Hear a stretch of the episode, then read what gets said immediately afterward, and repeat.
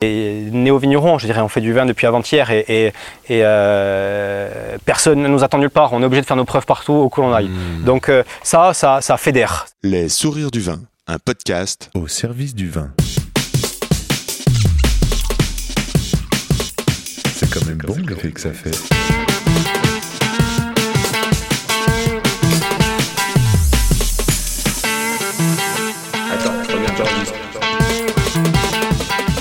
Retiros.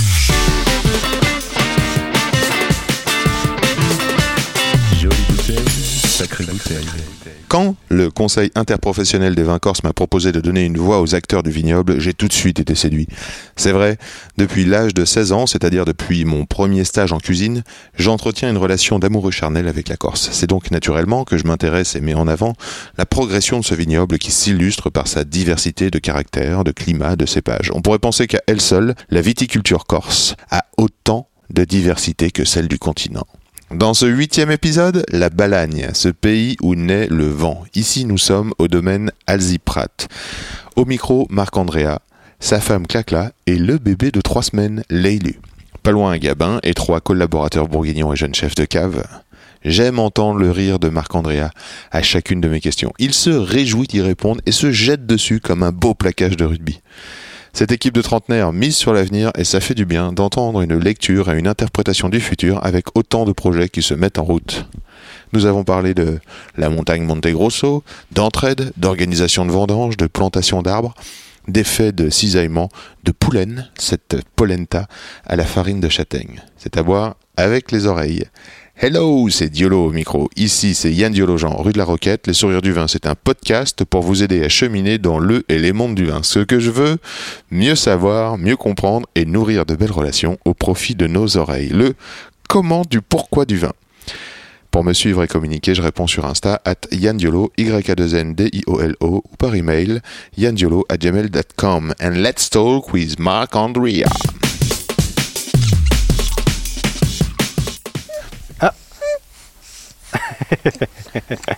Première intervention. Je suis trop content parce que je suis sûr d'être le premier à enregistrer Leilu. Leilu, il a trois semaines. Il est là dans les bras de Clacla. Clacla, la maman enchantée, et qui est là avec euh, Marc Andrea. Euh, nous sommes au domaine Alziprato.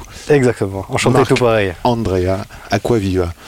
Alors, euh, c'est un truc de dingue, hein, parce que depuis ce matin, on vit des choses. Euh, là, il doit être, euh, je sais pas, 16h.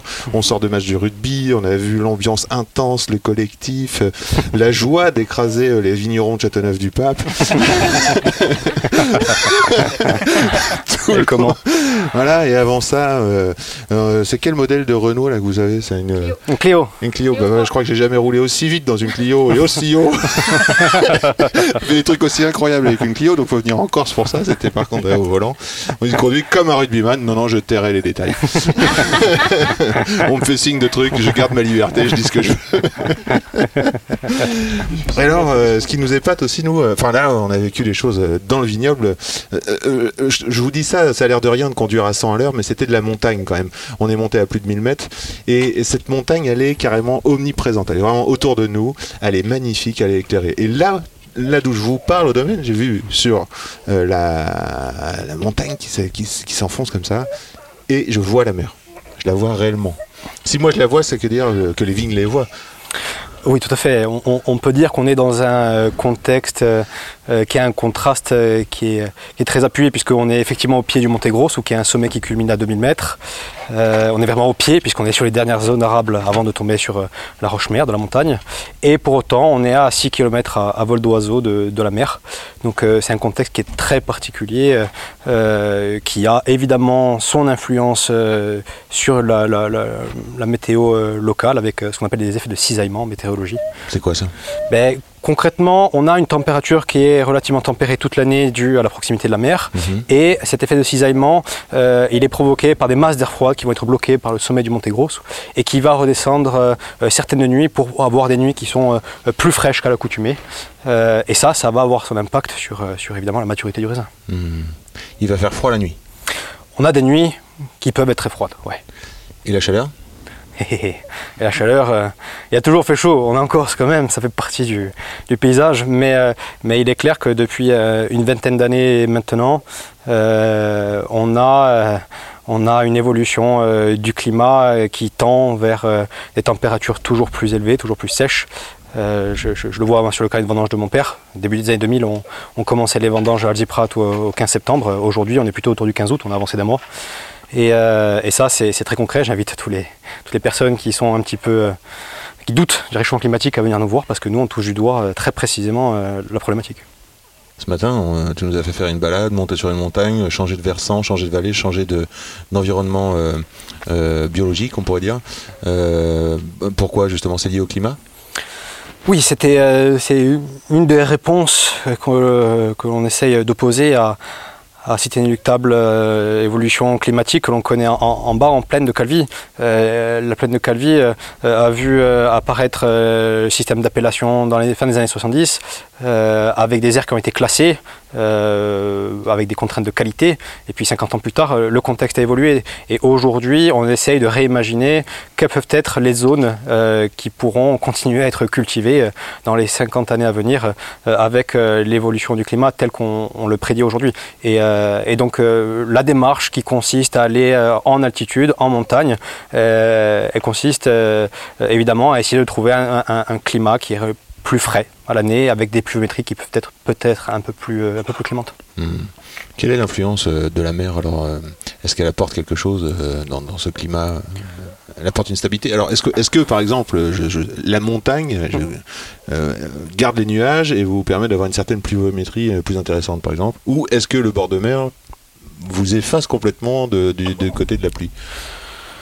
Je sais pas, on est sur des questions qui sont un petit peu complexes au niveau climatique là, mais effectivement, euh, les montagnes ont un rôle de barrière pour retenir euh, euh, ces nuages euh, sur lesquels il va pleuvoir. Alors la course c'est très abrupt, donc euh, l'eau passe très vite du sommet de la montagne à, à- la mer, donc il faut arriver à, la capter entre temps. Là-dessus, il y a peut-être des efforts à faire au niveau des infrastructures sur les pouvoirs publics. Je fais un appel du pied au, au, au- au pouvoir public pour mettre en place ce type d'infrastructures qui sont un petit peu insuffisantes aujourd'hui en Corse. Et, euh, et, euh, et on a des terroirs qui sont euh, malheureusement pas tout à fait cléments là-dessus parce qu'on a des terroirs qui sont assez sableux, Oui. granitiques pour la plupart, sauf Oui. à quelques endroits en Corse comme patrimoine on va trouver du calcaire, mais Mhm. sinon on est quand même sur un, un- un gros caillou de granit qui se balade au milieu de la Méditerranée. Mhm. Et donc ces sols sableux, ils sont très drainants. L'eau va très vite s'infiltrer dans les sous-sols et donc elle va être disponible pendant un temps, un laps de temps qui est, qui est très court. Alors sur une année euh, euh, où on va avoir une météo qui va être euh, dans la moyenne plutôt clémente, ça va être intéressant parce que ça va imposer une certaine contrainte à la plante qui va être qualitative, qui va participer à faire des raisins qualitatifs. Mhm. Mais sur des années extrêmes, eh ben, ça va contribuer à, à- à- à exagérer le, le- le phénomène de sécheresse. D'accord. Donc il y a le granit, il y a la mer, euh, cette montagne, et il y a un élément dont on parle peu, mais euh, est-ce qu'il y a du vent?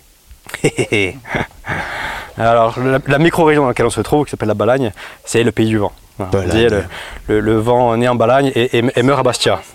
Ah ouais. Euh, avec le Cap, c'est les deux zones de Corse où on enregistre euh, quand même le, le plus de jours euh, euh, venteux dans l'année. On voit autour de nous, on est dans une espèce de cirque. Le, vent tourne Ouais. comme ça à l'intérieur Ouais. de ce cycle. Alors, le vent, il a, il a, il a les bons et mauvais côtés. Les bons côtés, c'est qu'il a un rôle assainissant. Donc, euh, euh, par exemple, pour lutter contre certaines maladies cryptogrammiques euh, qui sont des champignons, mildiou et oïdium, qui sont les, plus répandus dans le milieu de la vigne, on a un climat qui, parce qu'il est sec, parce qu'il est venteux, euh, parce qu'il est chaud, va lutter naturellement contre ces maladies-là. Donc, c'est plus facile pour nous de faire du bio, par exemple, Mm. que de le faire ailleurs. Je, je glisse une petite info là. L'appellation Calvi, euh, aujourd'hui, qui est composée de 11 domaines, est une appellation qui est 100% bio, première On a- appellation de France 100% On bio. n'a pas besoin de demander si c'est en bio à vie. Exactement. Tous les vins qui sont issus de Calvi sont en bio euh, par définition. Et effectivement, ce vin-là participe à assainir la situation, ce qui fait que c'est peut-être un peu plus facile pour nous de le faire qu'ailleurs. En revanche, effectivement, le vent va venir assécher les feuilles de, de la vigne qui, qui- qui, euh, par transpiration, cherchent un petit peu à, se refroidir un petit peu, à lutter contre la sécheresse. Et là, le vent va participer euh, à assécher, euh, à assécher les plants et les sols. Ça, c'est une bonne nouvelle. ouais. Alors, pas vraiment. En termes de sécheresse, euh, pour lutter contre la sécheresse, non. sur Pour la maladie, oui. sur les- sur la Pour les maladie, maladies, c'est une bonne nouvelle. Pour les maladies, c'est une bonne nouvelle. ouais. La sécheresse, euh, la sécheresse, comment lutter contre la, sécheresse euh, qu'est-ce que- Alors, qu'est-ce qu'elle fait? Elle grille les plantes? Les plantes, elles ont, elles ont quoi comme problème? Elles ont. Alors euh, oui, elles ont des il, difficultés? il peut y avoir des, des- des brûlures visibles qu'on appelle de la grillure hein, sur, des, sur des raisins qui vont Ouais. griller vraiment. Ça donne quoi ça, Par exemple, si on récolte un raisin grillé, ça fait quoi comme goût? Mais on va avoir possiblement euh, des éclatements de baies avec une oxydation un petit peu prématurée. On peut avoir euh, des goûts un peu compotés, pas très frais, Ouais. Euh, des acidités qui vont se casser la gueule, donc des, raisins, des, des vins qui tiennent plus trop debout. Quoi. Ça, c'est vraiment le côté grillure tel qu'on peut l'observer un peu, un peu partout en France.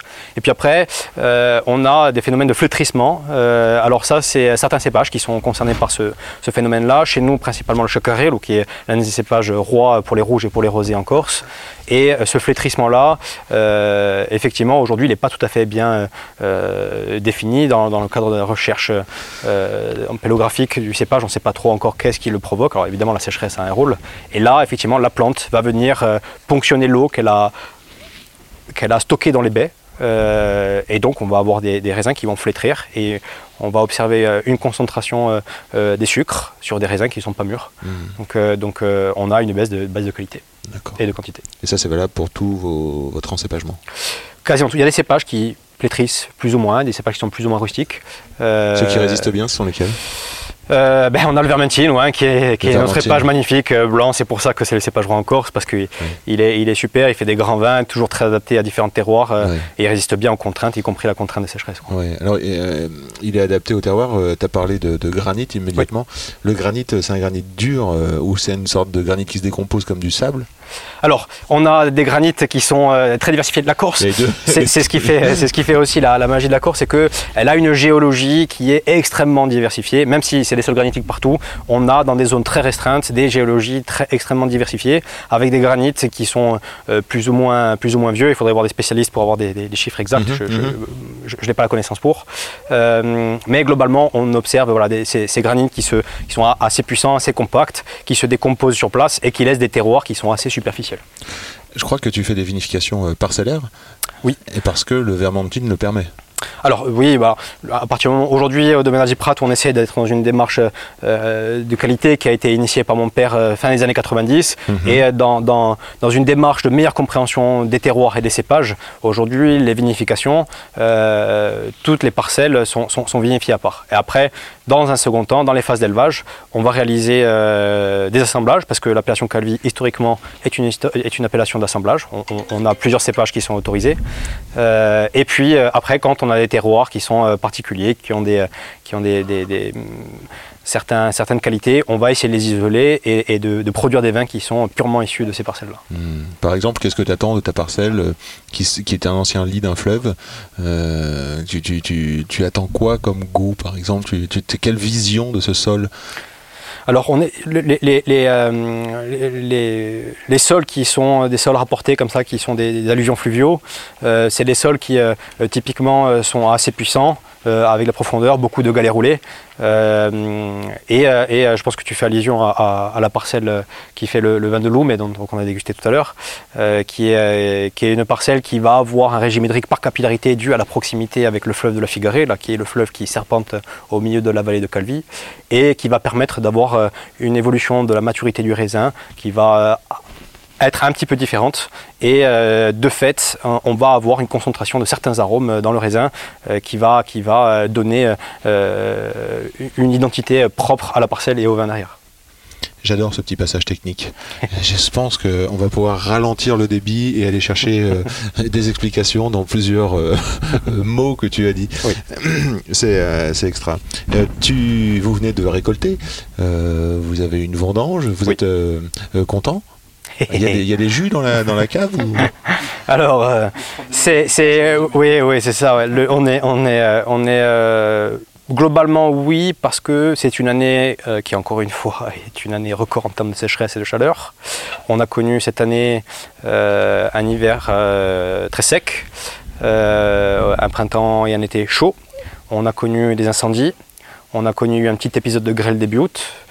Suivi des pluies extrêmement abondantes. On a pris 70 mm en, en espace d'une semaine en début août aussi, suivi d'une tempête avec des rafales à 250 km/h. 250 Il y a des enregistrés à Calvi exactement. Incroyable. Alors, tout ça mis bout à bout, l'impression que c'est un petit peu les enfers qui se sont. c'est pas normal, tout ouais, ça. C'est ça, tout ça n'est pas normal.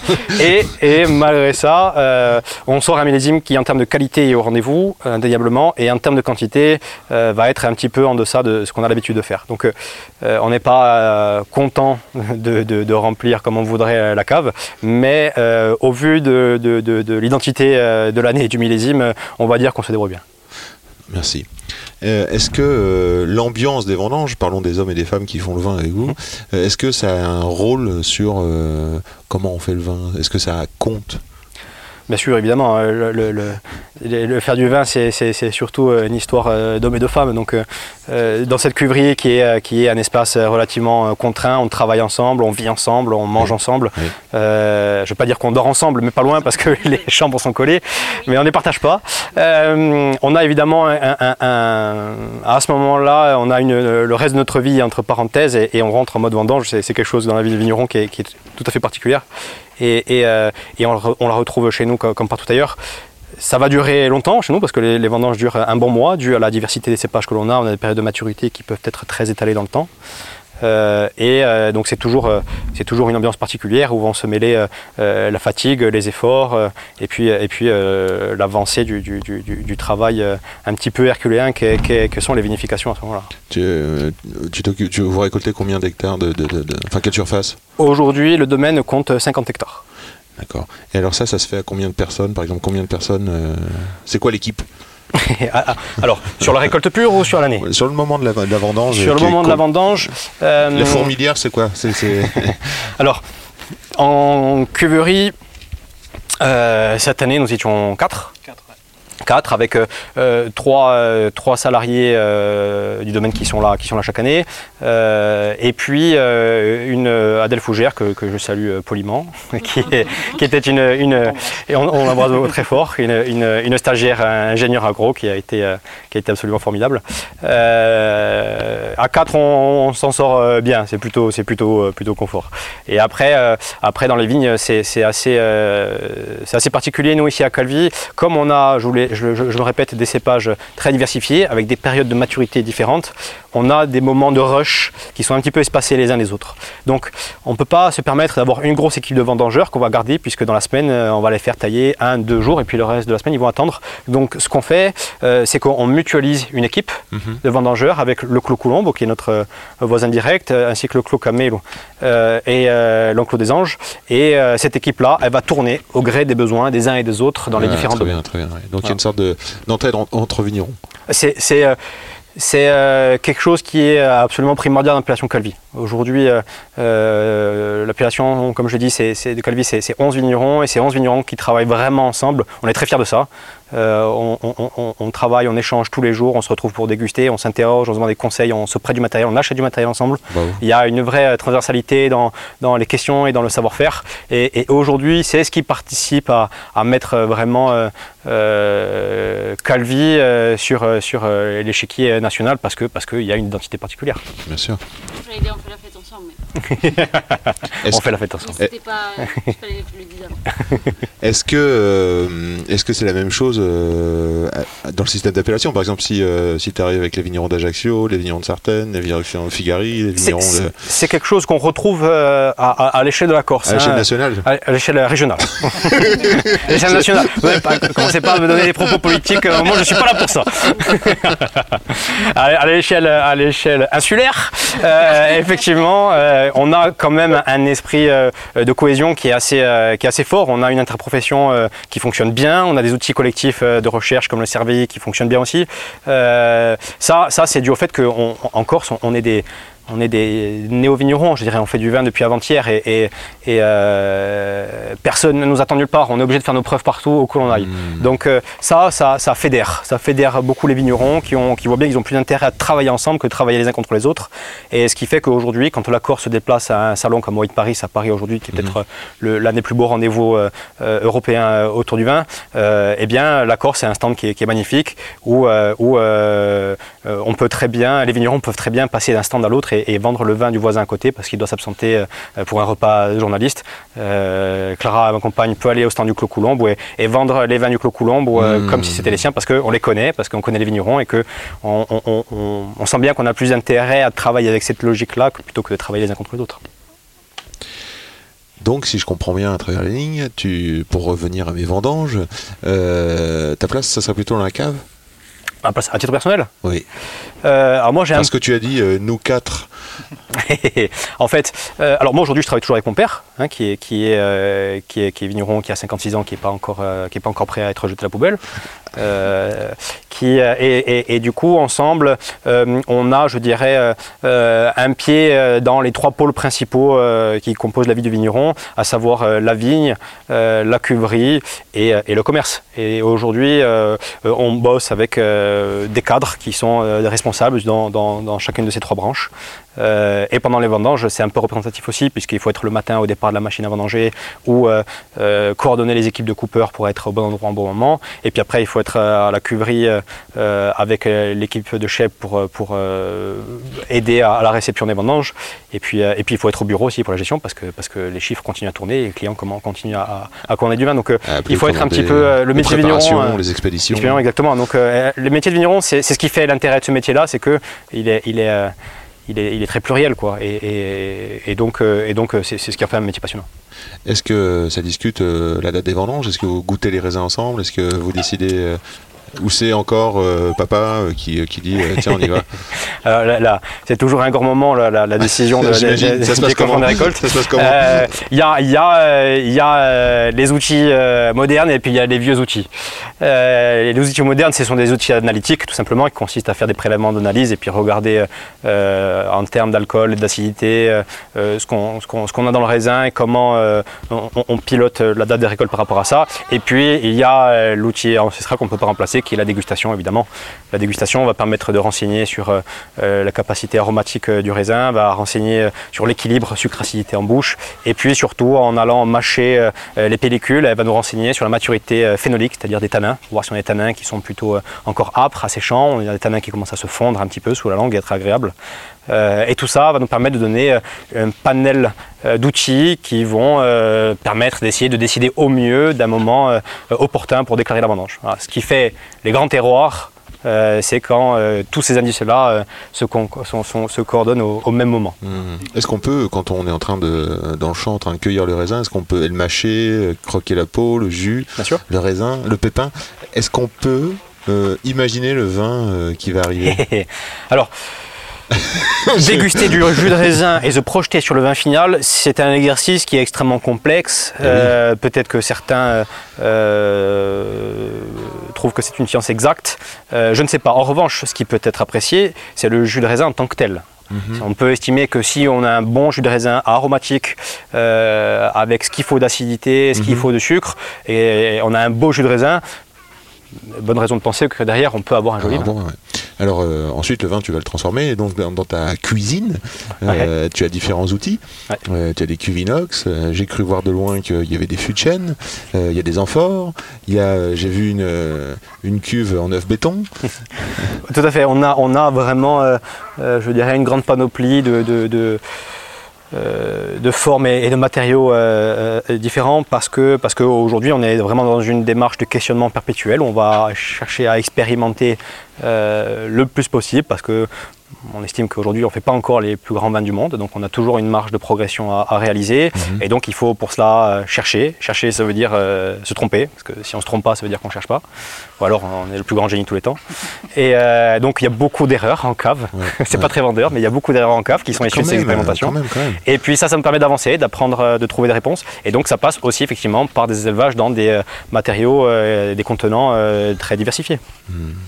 Et donc on va trouver effectivement des cuves béton, que ce soit en des formats traditionnels carrés ou des formats en. Euh, Ça fait quoi par exemple sur le sur l'œuf euh, Ça fait quelque chose sur le goût par exemple? Ben, le béton, en fait, euh, la forme ovoïde va provoquer euh, un espèce de roulement du vin à l'intérieur euh, du, du- du contenant, Mm. euh, ce qui fait que la sédimentation qu'on observe dans des cuves classiques qui se réalise à l'intérieur du vin lié à la stagnation parce que, parce que euh, toutes les particules les plus lourdes tombent au fond. C'est Mhm. principalement composé des cadavres des levures qui ont, qui ont travaillé pendant la fermentation alcoolique et Mhm. former la lie de vin. Mhm. Eh bien, cette euh, sédimentation-là, elle n'a pas lieu puisque le vin tourne sur lui-même. Et donc, euh, on a une espèce de mélange de bâtonnage, on appelle ça euh, précisément, Mhm. qui va effectivement amener ces particularités gustatives. Le bâtonnage, c'est ce qu'on fait par exemple en Bourgogne notamment, ou même dans le Muscadet par exemple. Dans le fût ou dans la cuve, on va mettre un coup de bâton comme on mettrait un coup de, de, de spatule ou de, de- de cuillère dans la casserole pour remettre en suspension toutes les lits. Exactement. La en neuf, elle fait un peu ça toute seule en On fait. fait ça toute seule et peut-être plus lentement, Très, très lentement, peut-être plus délicatement. Ouais. Ah ouais, euh. D'accord. Et donc, euh, toi, tu observes que sur le goût, as plus, euh, tu fais des blancs ou des rouges avec ça? Pour l'instant, on fait des rouges. Pour l'instant, on fait des rouges. Euh, On a euh, le projet de faire des blancs, mais euh, dans les années à venir. Mais, mais euh, Et à la dégustation, t'es content? Euh, alors, à la dégustation, ce qui a été observé euh, euh, chez nous, on trouve que ça donne une vraie énergie, un vrai peps en début de bouche. On, observe vraiment beaucoup de complexité en ce début de bouche, mais ça a tendance un petit peu à délaisser la fin de bouche. C'est pas très complet. Donc, ce qu'on fait euh, généralement, c'est que les vins euh, qui vont subir une phase d'élevage dans l'œuf, parallèlement à ça, on a une partie du volume qui va travailler aussi dans des barriques, qui elle va permettre de travailler toute la bouche dans son ampleur. Et à la moitié de la période de la durée d'élevage, on va venir inverser les lots. Ce qui était en bois passe en œuf, ce qui était en œuf passe en bois, Ah oui. de façon à pouvoir travailler toute la structure de la bouche dans son ensemble. D'accord, d'accord. Ça, ça- ça aurait pu être un assemblage, mais non, là, en cours d'élevage, Là, en cours d'élevage, on va. il y a on un échange. Exactement. Ok. Exactement. Et euh, ce matin, on a goûté un vin blanc, par chance merveilleux, euh, en amphore. Et là, ce qu'on cherche, ce serait plutôt euh, euh, l'apport de l'air. Exactement. L'amphore, euh, ce qui est intéressant dans l'amphore, c'est sa porosité.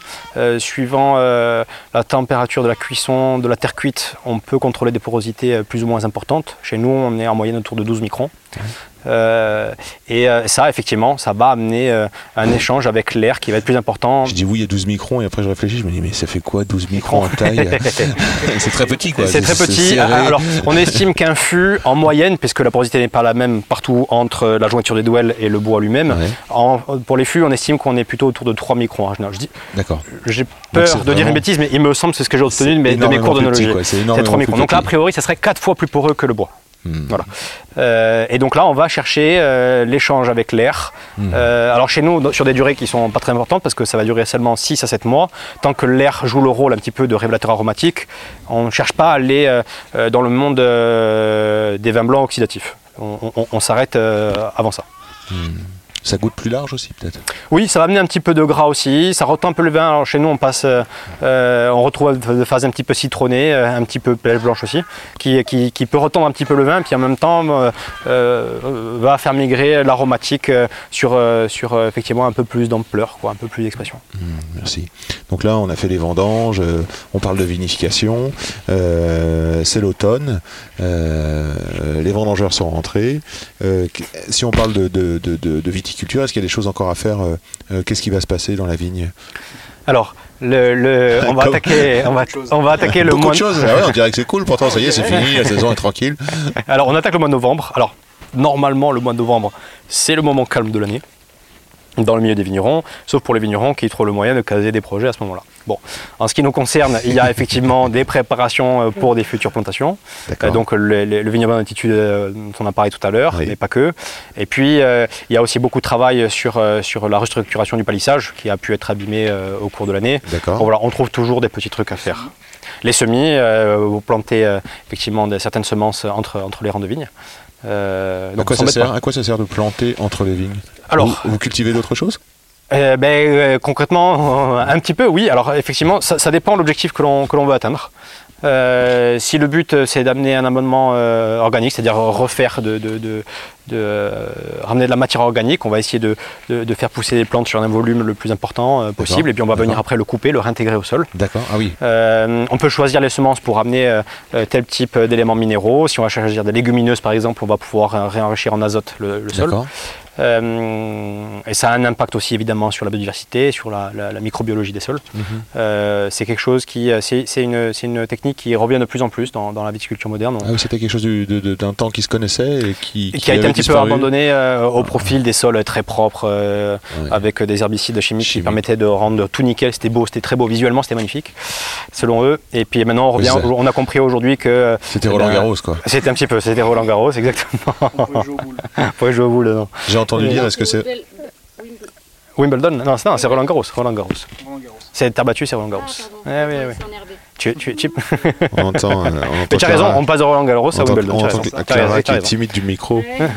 Je- Avec un bébé dans les mains. Avec un bébé dans les mains, trois semaines, encore bravo les parents. Les parents d'ailleurs euh, qui sont admira- admirables hein, parce que ce bébé, ce projet à une heure de route en altitude, euh, ça n'arrête pas et puis une grande complicité. Je poserai une, Clara, une, question à Clara directement tout à l'heure. Euh, J'ai entendu dire que cette herbe entre les rangs pouvait être aussi un facteur de rétention d'humidité, c'est possible Oui, tout à fait, exactement. Ça va participer à- à- au caractère spongieux des sols et donc euh, à retenir l'eau. Alors, il y a toujours effectivement euh, euh, une limite à trouver entre ce que l'herbe va ponctionner Mm.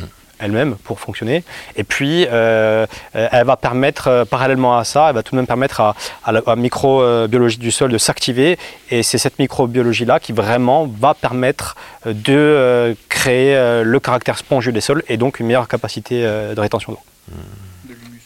Et de créer de l'humus frais, c'est ça qui, qui, qui retient l'eau. Très intéressant ça. Donc ça c'est l'hiver, ça va être chargé là. Ça, c'est l'hiver, ça va être chargé. Et puis, parallèlement à ça, on plante aussi des arbres, parce que les arbres, c'est- aussi important. On plante des arbres Qu'est-ce que vous plantez comme arbre? Alors là aussi, c'est pareil, c'est technique tout ça, suivant euh, ce qu'on veut obtenir. des- Alors, alors euh, euh, aujourd'hui, si vous êtes dans une logique de haie brise-vent, vous plantez pas les mêmes essences que si vous êtes dans une logique euh, de relais pour les auxiliaires de la vigne, type chauve-souris, ou si vous voulez faire de l'ombre portée dans les vignes, tout simplement. Donc, suivant les objectifs, on va planter des essences très différentes. Alors allons-y. Protection de la vigne et attirer les, chauves- les chauves-souris, les auxiliaires. Alors, pour les auxiliaires euh, de, la ville, on va chercher vraiment à diversifier au maximum euh, et avoir des points d'humidité. Donc euh, là, c'est pas tant sur euh, de la plantation nouvelle d'arbres, mais plutôt sur de l'aménagement de l'existant. Qu'est-ce qu'ils font une chauve-souris euh, Alors, les chauves-souris, c'est bien parce que c'est des prédateurs et vont permettre de chasser des insectes. Euh, alors aujourd'hui, en, en- Donc par exemple euh, le verre du papillon. ou- Exactement, les papillons. Chez nous, on a un nouveau truc qui s'appelle la pyrale des agrumes. Euh, Eudémis, cochilis, tout ça sont des, des insectes qui, qui- qui- qui, qu'on n'aime pas beaucoup, nos vignerons. Alors en agriculture biologique, aujourd'hui, il existe quelque chose qui fonctionne assez bien, qui est la confusion sexuelle, qui Oui. permet de, de ne pas euh, tuer l'animal, mais simplement de le perdre euh, au niveau des, des phéromones pour empêcher l'accouplement et donc l'apparition de vers. Quelque chose qui fonctionne assez bien.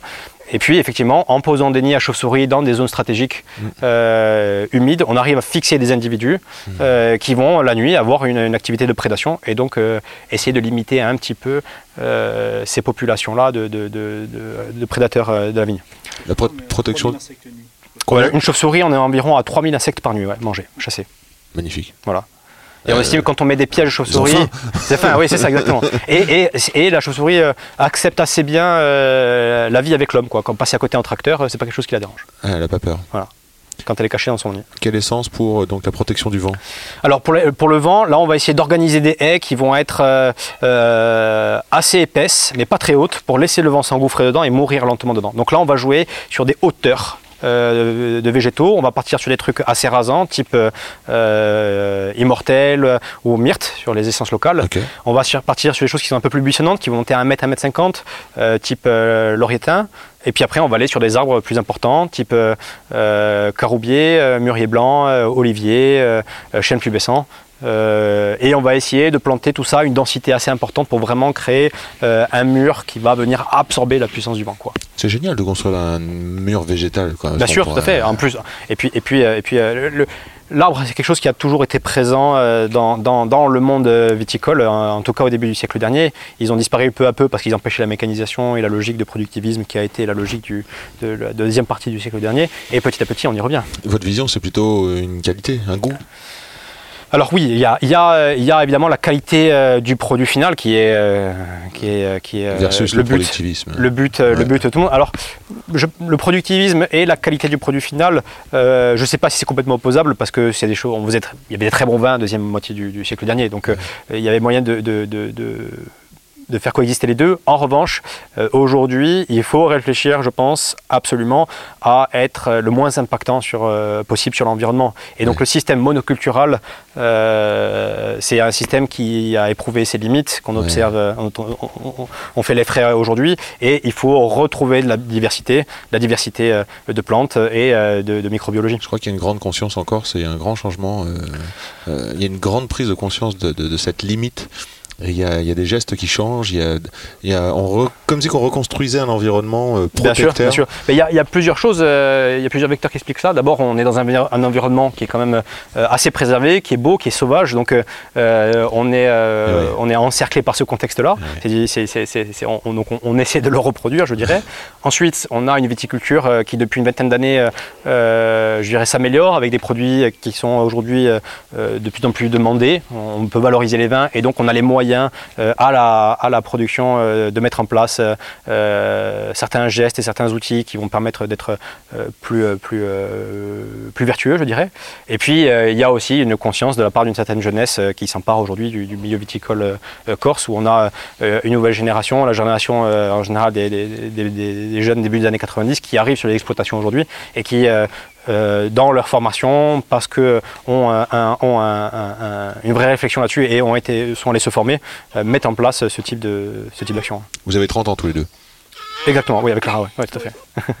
Mais 30 ans, non pas 15 ans chacun. À 30 ans, exactement. Qu'est-ce qu'ils sont jeunes Le Clos Coulombo pour Antoine, notre voisin direct, à 30 ans aussi. Euh, Marc Paolini du Clos Landry, qui est notre autre voisin, euh, à 31 ans. Marc-Antoine Villanova euh, du Clos Camelo à 27 ans.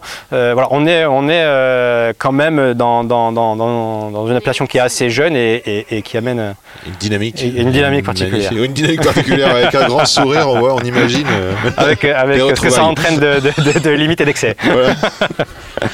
Alors on a fait un peu un bout d'hiver euh, avec des travaux. Est-ce que qu'est-ce qui se passe au printemps Alors au printemps, le, le, le- c'est le, bourgeon. Tout à fait, la vigne se réveille. Euh, elle va se réveiller quand euh, les températures euh, journalières arrivent à une moyenne de 15 degrés. Là, c'est le moment où le bourgeon commence à, à se réveiller. Donc chez nous, ça va correspondre à peu près à début avril. Et donc là, on a le cycle végétatif qui va se lancer petit à petit. Gélif la Corse, c'est possible ça? Certains coins, oui. Euh, il y a eu, il y a deux ans, euh, à l'échelle nationale, un grand, un grand épisode de gel. 26 avril. Euh, 26 avril, c'est ça exactement, et euh, qui a été aussi observé dans certains coins de Corse. Euh, je pense notamment à l'appellation Figari dans le sud, qui Mhm. est effectivement assez gelif avec euh, le Clos Canaril qui a été euh, euh, touché, et puis d'autres euh, domaines dans le coin aussi. euh. et, euh, et, hum, et donc, euh, mais ici en Balagne, on est relativement épargné. En même temps, il fait sec, il fait chaud. En plus gelé, tu vois, je veux dire, chacun ses emmerdes. Et là-haut à 1000 mètres Et là, à 1000 mètres, c'est une bonne question. On sait pas. Ben, on sait pas, on sait pas. On a essayé de regarder les données météorologiques sur place. Euh, on a effectivement des gels qui sont un peu plus tardifs que ce qu'on a l'habitude de voir ici, mais en même temps, les 15 degrés de moyenne dont je parlais tout à l'heure, là-haut, ils arrivent plus tardivement. Donc a priori, les épisodes de gel qu'on connaît là-haut, ils arrivent à des moments où la vigne n'a pas encore euh, déboré. D'accord, donc elle craint moins. Donc Elle après, ouais, sous- elle, elle est elle pas cramera pas. Je croise les doigts. hein. Bien sûr, évidemment, évidemment. Vous souhaite le meilleur. Donc la fleur, euh, pas de pas de problème particulier, ça se pousse- ça se passe bien. Et en été, euh, quelque chose à craindre. On en a parlé déjà. C'est La sécheresse, exactement. Voilà. Problème numéro un. Eh oui, eh oui. Comment ça se passe euh, du coup là avec un père si jeune et dynamique? C'est pas une, c'est, c'est une transmission ou c'est euh, ou c'est quasiment là vous êtes côte à côte quoi? Qu'est-ce qu'il apporte le papa de, de... Et parce qu'il est avec il- il est- alors je crois c'est, marrant parce que j'ai, j'ai le sentiment avec ce que vous m'avez expliqué ce matin euh, de, de vous vous avez des projets de jeunes bâtisseurs quand même un peu comme lui déjà il y a 30 ans. Oui, lui- alors lui euh, Si a parler toujours eu, euh, a toujours eu historiquement une conscience écologique. Hein, c'est quelque chose qui était présent dans son esprit il y a très longtemps.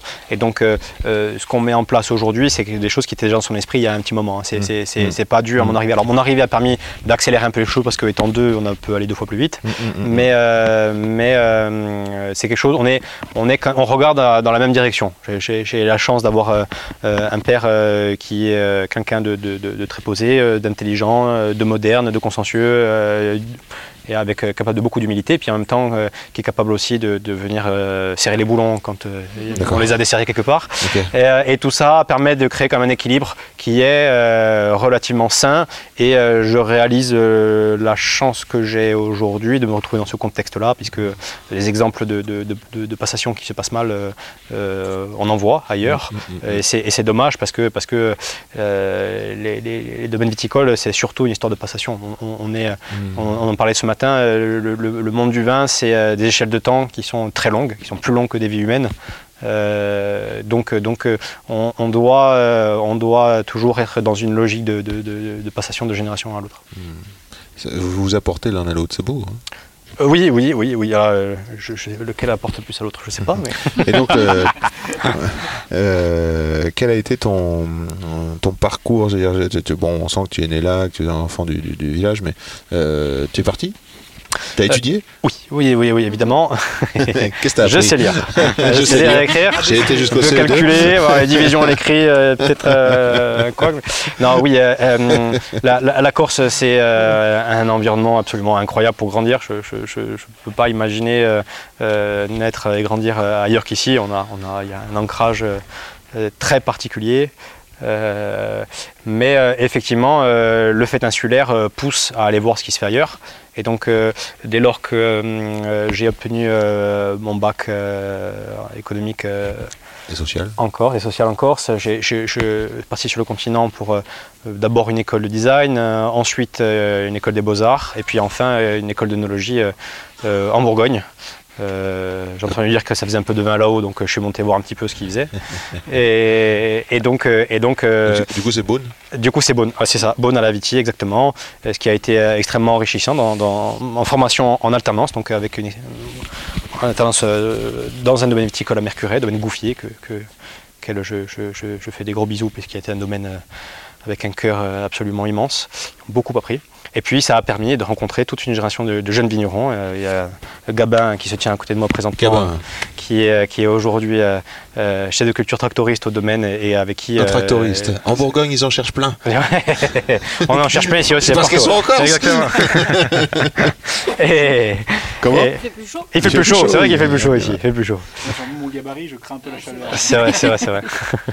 Et, et donc, euh, et donc Gabin, c'était une des rencontres qui, qui, qui- de, justement de cette formation-là et, et qui a permis d'enrichir un petit peu euh, l'évolution de domaine. Il a accepté de venir nous rendre. euh, Qu'est-ce que tu ramènes de Bourgogne? Parce que tu dis que ça m'apprend ça m'apprend beaucoup. Alors, c'est peut-être aussi la formation, savoir faire du vin et ça, mais est-ce que tu ramènes des choses de la Bourgogne? Oui, évidemment. euh, c'est quand même euh, peut-être la, la plus grande région euh, viticole au monde, en tout cas la plus belle, où il y a un savoir-faire absolument incroyable. Euh, tout, tout. Les, Bourguignons, les Bourguignons, il faudrait y passer euh, dix générations, on y apprendrait encore. Quoi. Donc, euh, il y a surtout, je pense, euh, aujourd'hui en Bourgogne, une compréhension de terroir. C'est surtout, c'est avant tout des viticulteurs, des très très forts viticulteurs. Euh, et puis, euh, si je mettrais un petit tacle, vinificateurs pas tant, parce que euh, sont un peu, ils sont un peu radins, ils s'équipent pas en matériel pour les vinifications, donc ils laissent un peu faire. Et par contre, après en élevage, évidemment, ils ont des siècles, de- des siècles d'expérience sur l'élevage barrique qui leur permet d'avoir une maîtrise absolue dans ce monde-là. J'ai lu quelque part en préparant Calvi qu'il y avait l'influence des bénédictins ici. Euh, des bénédictins ici, Ça, ça- ça- ça te fait quelque chose, toi, ça te cause toi Parce que bon, tu qui reviens de Bourgogne. ça- Bon. non, d'accord. je suis pas tout. Alors quand euh, je cherche pas absolument à faire des parallèles avec la Bourgogne euh, où que je me trouve. Euh, j'aime bien, j'aime bien l'identité de, de chaque région. Et il y a quelques années, on s'est retrouvé en, en- en- en Suisse. On a dégusté chez, chez- on est allé voir plusieurs vignerons chez qui on a dégusté. Et à chaque fois qu'ils faisaient des parallèles avec la Bourgogne, c'était très bien, mais c'était jamais aussi bien que quand ils parlaient de leur cépage et de leur terroir. Alors, euh, il, il s'adresse à, à- à Clara quand, euh, quand euh, il dit on a, nous, nous, on a été en Suisse. Vous avez voyagé ensemble, du coup, vous êtes. euh, On a voyagé ensemble. tu, euh, On a voyagé ensemble. Euh, vous dégustez ensemble. On a dégusté ensemble. Vous vous êtes rencontrés comment Euh, quand on est, on est du même village, Quand on Ah, avait trois ans. quand on avait trois ans. Bon, on dirait que vous avez voyagé euh, euh, ensemble et différemment? Euh, oui, en fait, on s'est rencontrés il y a très longtemps, mais on s'est perdu de vue et on s'est retrouvés euh, il y a En 2011. 2012, 2012 Oui, 2012. il y a 10 ans. Ouais, tiens, il y a 10 ans. Magnifique, bravo, Il y a félicitations. 10 ans. Et donc, euh, du coup, on a voyagé euh, un petit peu ensemble. Euh, Je, je fais parler Clara parce que euh, Clara elle est, pas- elle est avec nous depuis ce matin. Euh, elle monte dans, la, dans cette fameuse voiture. Le bébé il a trois semaines. Oui, pas de problème. On prend les dodanes et tout. On tourne. Non, non, il, a- il va bien, le petit. et euh, on a failli crouler sous une pluie de châtaignes parce que le vent s'est levé tout d'un coup. Et les bogues, ils sont tombés on dégustait, les bogues qui tombaient à côté. C'est vrai. Incroyable. donc c'était très beau et tout ça. J'ai jamais vu ça. Et euh, tout va bien quoi. Donc et vous êtes très euh, complices aussi aussi sur euh, vos goûts. Euh, J'ai été touché par la complicité, euh, par exemple, euh, de ce film euh, dont on parlait et que Clara dit euh, Ah bon, mais tu l'as regardé sans moi celui-là? Non, non, t'inquiète pas, j'aurais pas fait ça. C'est-à-dire qu'il y a une belle, euh, je veux dire, une belle matière pour construire des projets euh, d'avenir. Euh, ce bébé, évidemment, mais ces vignes qui sont là-haut, ce courage que vous allez euh, mettre ensemble, parce que euh, je vois les heures de route. Oui. Et les heures euh, tout court qui sont passées en vendange, sur la route et, et loin de la maison. Oui, il y en a. Il y en a beaucoup. Mais bon, c'est bien. Et donc, c'est quand même une équipe euh, de. de de, de vignes- de- voilà, c'est ce qui me fait te demander la rencontre et c'est ce qui me fait que je vois que ça va euh, réussir grâce aussi à votre partenariat quoi. J'espère. je croise les doigts. Non, mais c'est vrai qu'on est une, une équipe en général. on- on- malgré que à la- à- initialement on travaille pas ensemble, j'ai eu la chance d'avoir un travail où j'étais en télétravail. Ouais. Du coup, je travaillais aussi souvent sur son lieu de travail. Ouais. Et donc j'étais baignée dans le quotidien et c'est vrai que j'ai un peu du mal à pas m'investir. Donc euh, je prends un peu de place. et du coup, euh, du coup on travaille ensemble malgré tout. Alors euh, que ce soit à la maison ou ici, euh, on est toujours euh, ouais, on forme, Oui, forme tu- un bon binôme. Tu goûtes aussi. Oui, je euh, goûte aussi. bien. Alors il, m'a appris en fait, hein, parce Elle que a, elle a- elle a appris, on a appris ensemble et je, je suis toujours étonné, euh, fasciné euh, par, par, par euh, le- le- le- le- son évolution, le progrès euh, dont elle fait preuve à, à- à chaque dégustation. C'est assez, c'est assez étonnant. mais on part de très. Ouais, surtout Oui, si c'est la ouais. Syrah, ouais, c'est une grande spécialiste de la Syrah. Non mais on part de loin. On a commencé quand même avec un jeu de nez. Ouais, on Ça avait acheté de des là. arômes artificiels, euh, on Ah, mettait à l'aveugle euh, Lenoir exactement. ouais, ouais, Ben, je En pense- Bourgogne ensemble tous Ouais. les deux, ouais, c'est vrai. Excellent. Et il a excellent. commencé à m'apprendre comme ça. Ouais. Alors au début c'était très bizarre parce que je reconnaissais pas les les vrais arômes. Je Mhm. reconnaissais euh, à quoi ça me faisait penser. Ah oui. Et du coup, il m'a dit, en fait, c'est ça, le, c'est ça la dégustation, c'est te raccrocher aux souvenirs. Mhm. Et grâce à ça, tu vas retrouver l'arôme. Et en fait, tu vas créer des chemins et des connexions. Et c'est là où tu vas pouvoir euh, après comprendre euh, ce que c'est et dire, euh, du coup, si c'est de la Syrah ou non. Et puisque on parle de souvenirs, alors cette rencontre c'était comment Ah bah non, c'était le village, c'était. Bah, en fait, en vrai, on s'en rappelle pas, mais on a juste une photo, enfin quelques quoi, photos. Une photo. Après, la vraie rencontre, Ouais, oui, j'ai- euh, j'ai- quand même une chose incroyable. J'ai à, à 30 mètres chez moi au village, euh, est née une fille en même temps que moi, qui, qui avec qui, euh, je l'espère, je vais passer le restant de ma vie. C'est- Et, c'est et j'ai- incroyable. je- je- c'est quand même assez incroyable. Et puis je, je, lui en suis euh, immensément reconnaissant parce que le métier de vigneron, c'est un métier qui, est extrêmement prenant, qui, est très envahissant sur plein d'aspects de la vie.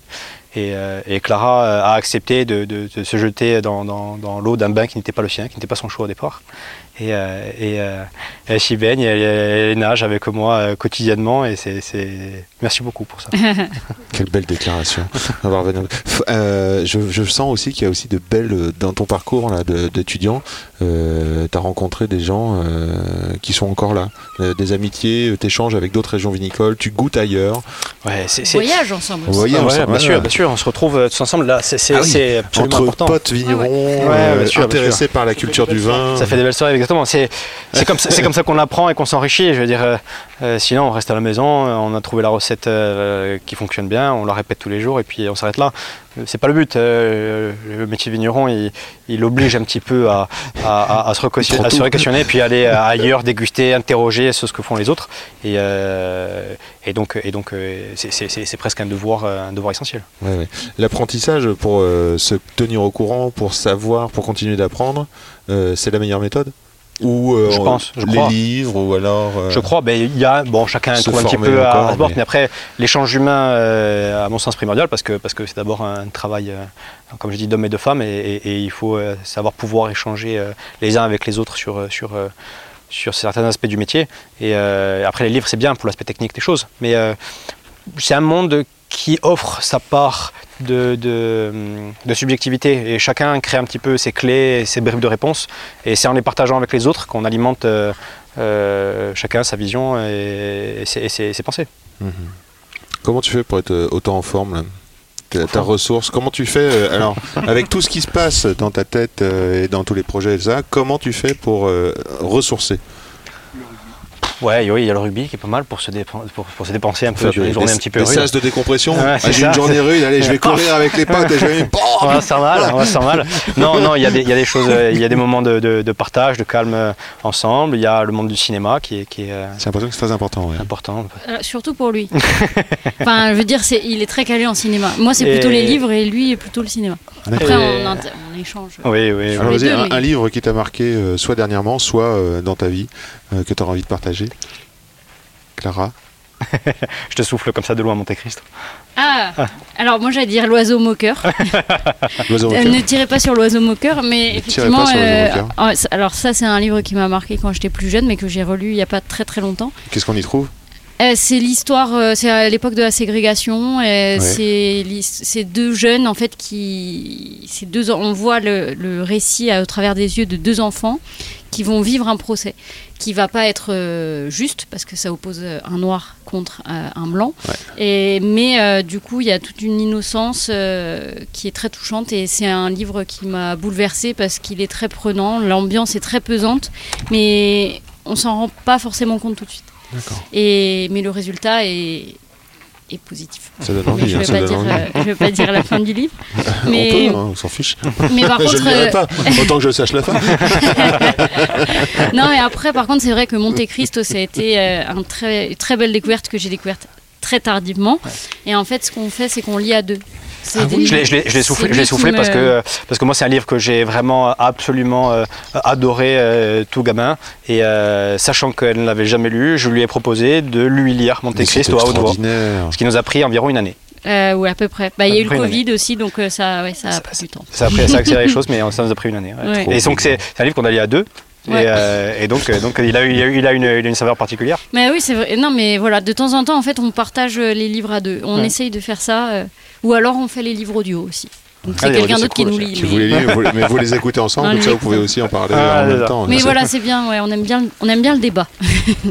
D'accord. BD aussi, non Je crois que tu aimes le dessin. Euh, BD, ben, oui, ben, j'aime le dessin parce que, parce que par mon attrait à l'art. Euh, sur le format de la BD, euh, évidemment, gamin, c'est un univers euh, qui a été, omni- qui a été très, très, très présent chez moi.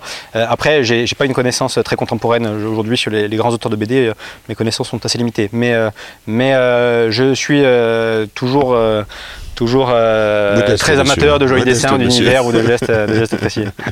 Euh, C'est quoi ton compte Insta où est-ce qu'on peut voir des, des dessins là Euh, C'est- mon compte à ça, c'est Euh, Aqua marquant. Aqua Non. marquant. Aqua marquant, ouais. c'est Ouais. ça. Aqua comme eau. Donc euh, cherchez, euh, cherchez un italien. personnage qui fait 2m50 euh, sur fond noir et euh, qui, euh, Qui Qui hurle. pleure, qui hurle. qui hurle. Voilà. Tu veux nous raconter ce tableau? Oui, ou- oui, rien d'incroyable. C'est le portrait d'un SDF euh, qui était fait à, à- l'acrylique blanche et euh, que j'ai réalisé dans les conditions d'un SDF, c'est-à-dire avec que des matériaux de récupération, que ce soit la toile, euh, la peinture ou les pinceaux. Et pour la petite histoire, c'était mon tableau préféré. Et c'est euh, le Clos Coulombe Qu'il a acheté qu'il a acheté parce qu'en fait, il a fait sa première et seule expo là-bas, au Cocolombe. au Clos Coulombe. Et, et donc, c'est Christine Il trône dans la et- cuisine et euh, Étienne des vignerons du Cocolombe. Voilà, aujourd'hui. qui Ah ouais. C'est encore mieux qu'un c'est encore mieux qu'Insta ça. Donc vous pouvez aller passer au Clos Colombo pour aller rendre rendez-vous pour aller euh, déguster. Et, Et euh, Alors, c'est voilà. ça. Est-ce que euh, tu aurais, Clara, par exemple, un souvenir, puisque vous êtes du même village, hein, vous avez le droit à la question tous les deux, un souvenir euh, de goût? Ça peut être euh, du vin, hein, mais ça peut être euh, de l'enfance, ça peut être euh, un goût, des goûts qui vous touchent particulièrement. Tu veux commencer? Vas-y. Euh, Pas forcément pour tous les deux, un truc qui te touche à toi perso. oui, bien sûr. Euh, moi, ce qui me vient instinctivement, c'est la poulaine La poulaine. l'hiver. Qu'est-ce que c'est? C'est la farine de châtaigne. Comme une polenta? Oui, mais avec. euh, C'est la farine châtaigne c'est qui est cuite de bouillie dans de châtaigne. l'eau. Et euh, c'est une espèce de c'est vraiment un plat traditionnel euh, corse, vraiment le plat du pauvre hein, parce que c'est de la farine et de l'eau quoi, vraiment concrètement c'est c'est de la Ouais, pâte. Et euh, mais euh, c'est ancré vraiment dans, dans la culture culinaire euh, corse et, euh, et traditionnellement on mange à Noël ou euh, pendant les fêtes. J'aime euh. ça parce qu'en fait j'ai zéro compétence en cuisine. Je Ah déteste ça. Oui, euh, je suis. nulle. J'adore manger, mais alors pas du tout faire. Donc c'est lui qui fait tout. Et et, Ça la- cuisine C'est moi qui fais la cuisine. ouais. et donc. euh, Quand est-ce que tu dors Hein travail. Ben, en ce moment, ouais. Ah non, en ce moment, il fait quand même. hein. Elle nous aide pour les courses et c'est lui qui fait. Bravo, papa. Moi, je nourris juste le bébé. C'est déjà pas Bravo, mal. bravo, ouais, c'est déjà une belle activité, pas mal. c'est vraiment tout ça. Et euh, alors en cuisine, euh, une préparation, qu'est-ce qu'on qu'est-ce qu'on mange ce soir? Qu'est-ce comment je sors Ouais, Je sais pas, je sais pas, je sais pas. Bon, c'est pas la grande cuisine, hein, c'est extrêmement basique. Et une recette que t'aimes bien faire, vas-y. Ou sur le pouce, vas-y. T'as pas le temps, tu fais quoi? Euh, sur le pouce, euh, sur le pouce, sur le pouce, un truc pas le temps, facile à faire, efficace. Euh, alors, euh, c'est pas très local, c'est les damame. les, euh, les, c'est des haricots japonais. Euh, très très facile à faire. On, les, on, on- on fait caraméliser une petite sauce soja euh, dans, dans, dans une poêle euh, jusqu'à lui donner vraiment une texture euh, caramélisante. Et puis dedans, on va jeter ces petits pois d'amamé, un petit peu de gros sel. On laisse refroidir pour que le caramel saisisse autour de ces petits pois et on les mange comme ça. Alors, on garde la cosse. hein, J'essaye à Paris, à c'est promis. Mm. Et on les trouve où C'est Pas d'amamé haricots? C'est, c'est on- dans le commerce, euh, ça se Partout trouve partout. Oui, c'est pas très, c'est pas très complexe à trouver. ouais. Et. Il faut les garder avec la cosse. hein, il faut pas les sortir de la cosse. Il faut les cuire dans la cosse et laisser le caramel saisir sur la cosse. Donc comme ça, euh, on, on, tire les, les, les, euh, les pois et en même temps, on, on arrache le caramel qui est posé sur la cosse. Ou on mange la cosse comme moi, parce qu'on a la flemme qu'on a très faim. et qu'on a très faim. C'est comme la peau des pommes de terre. ça. C'est ça. Quel est le pouvoir magique du vin, euh, Marc-André? Je pense que c'est ce qui fait son essence même, c'est sa capacité à rassembler les gens. Aujourd'hui, euh, une bonne bouteille de vin, euh, comment imaginer qu'elle puisse se boire euh, seule avec un seul verre? C'est pas possible. Le vin, aujourd'hui, c'est par essence, c'est fait pour être partagé. Et c'est peut-être sa plus grande contribution à l'humanité. Ça, ça donne envie. Je, je- je- je ne peux pas faire cette émission sans regarder les chaussures Ah, euh, de, mes, de mon invité. Alors là, je commence par Marc-André. Alors c'est bien parce qu'on on ne peut plus voir les chaussures tellement il y a de terre dessus. c'est des sortes de chaussures, on dirait qu'à la base, c'est les chaussures de montagnard. hein. Euh, C'est oui, des chaussures Ou de montagnard. je sais pas. Alors, je, suis un peu, euh, je suis un peu un outsider parce qu'en Corse traditionnellement c'est des Mendel, la marque, Ouais. qui, qui normalement qui, qui, est, qui est hégémonique dans, dans ce marché-là. Et puis là, je suis allé euh, du côté de, de, de Millet. Ouais, c'est Millet, c'est ça. Et mais c'est des chaussures qui sont ben, tout simplement extrêmement résistantes, quoi, costauds. Qui Par contre, tu les partout. uses, euh, heureusement qu'ils sont costauds parce que tu les uses jusqu'au bout. Quoi. Elles se Ouais. décollent, on Ouais, voit, ouais, le, le ta- on cuir, voit le talon qui est je les, utilisé. je les maltraite et il faut dire que je suis euh, peut-être pas très assidu dans l'entretien euh, du cuir qui consisterait à le nourrir régulièrement. Pas du pas- tout assidu. Euh, Il n'y a rien. C'est du, cuir en dessous Euh, en dessous, c'est du cuir si vous le dites. Ouais, c'est ça, alors, ça, ça, Ça, ça, c'est- toute cette partie-là en fait, qui craquelle, là, on la voit craquer.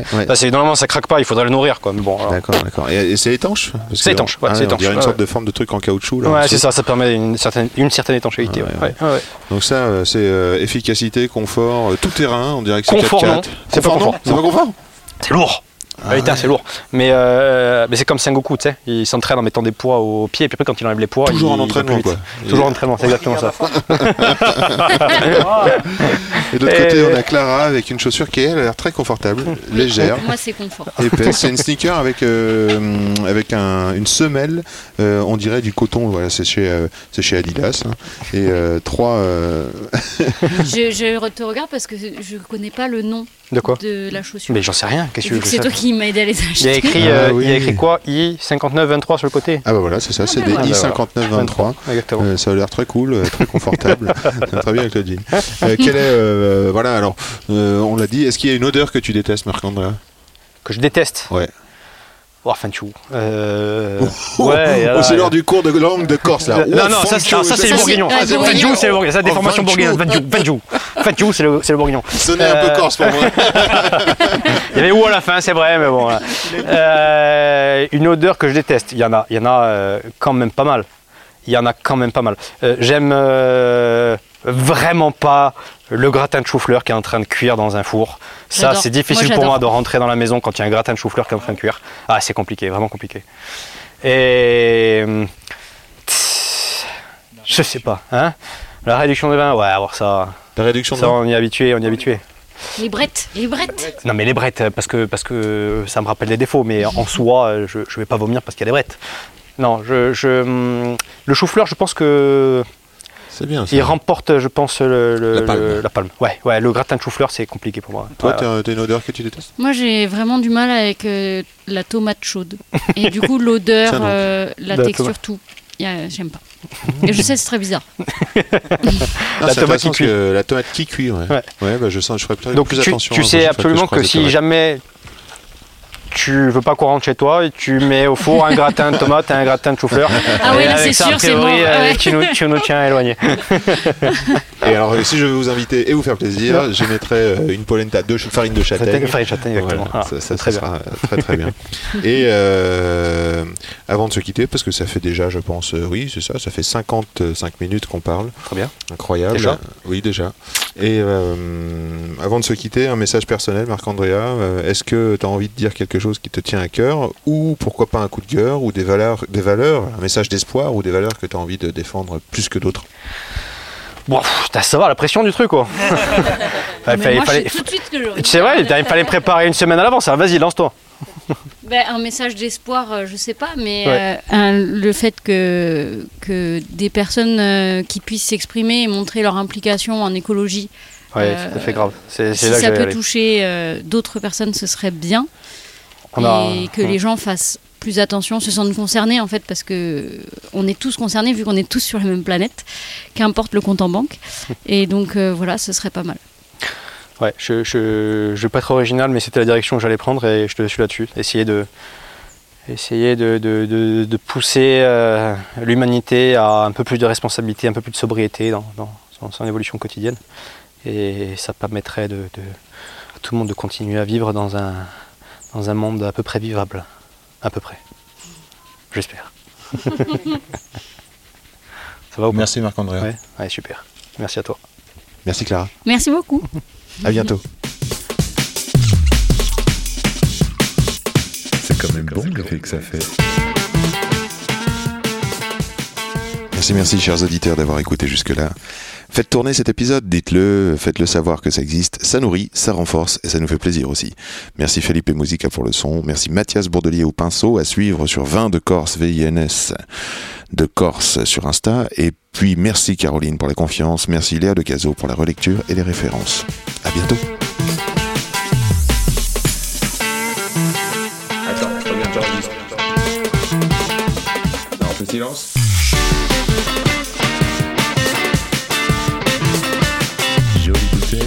sacrée bouteille.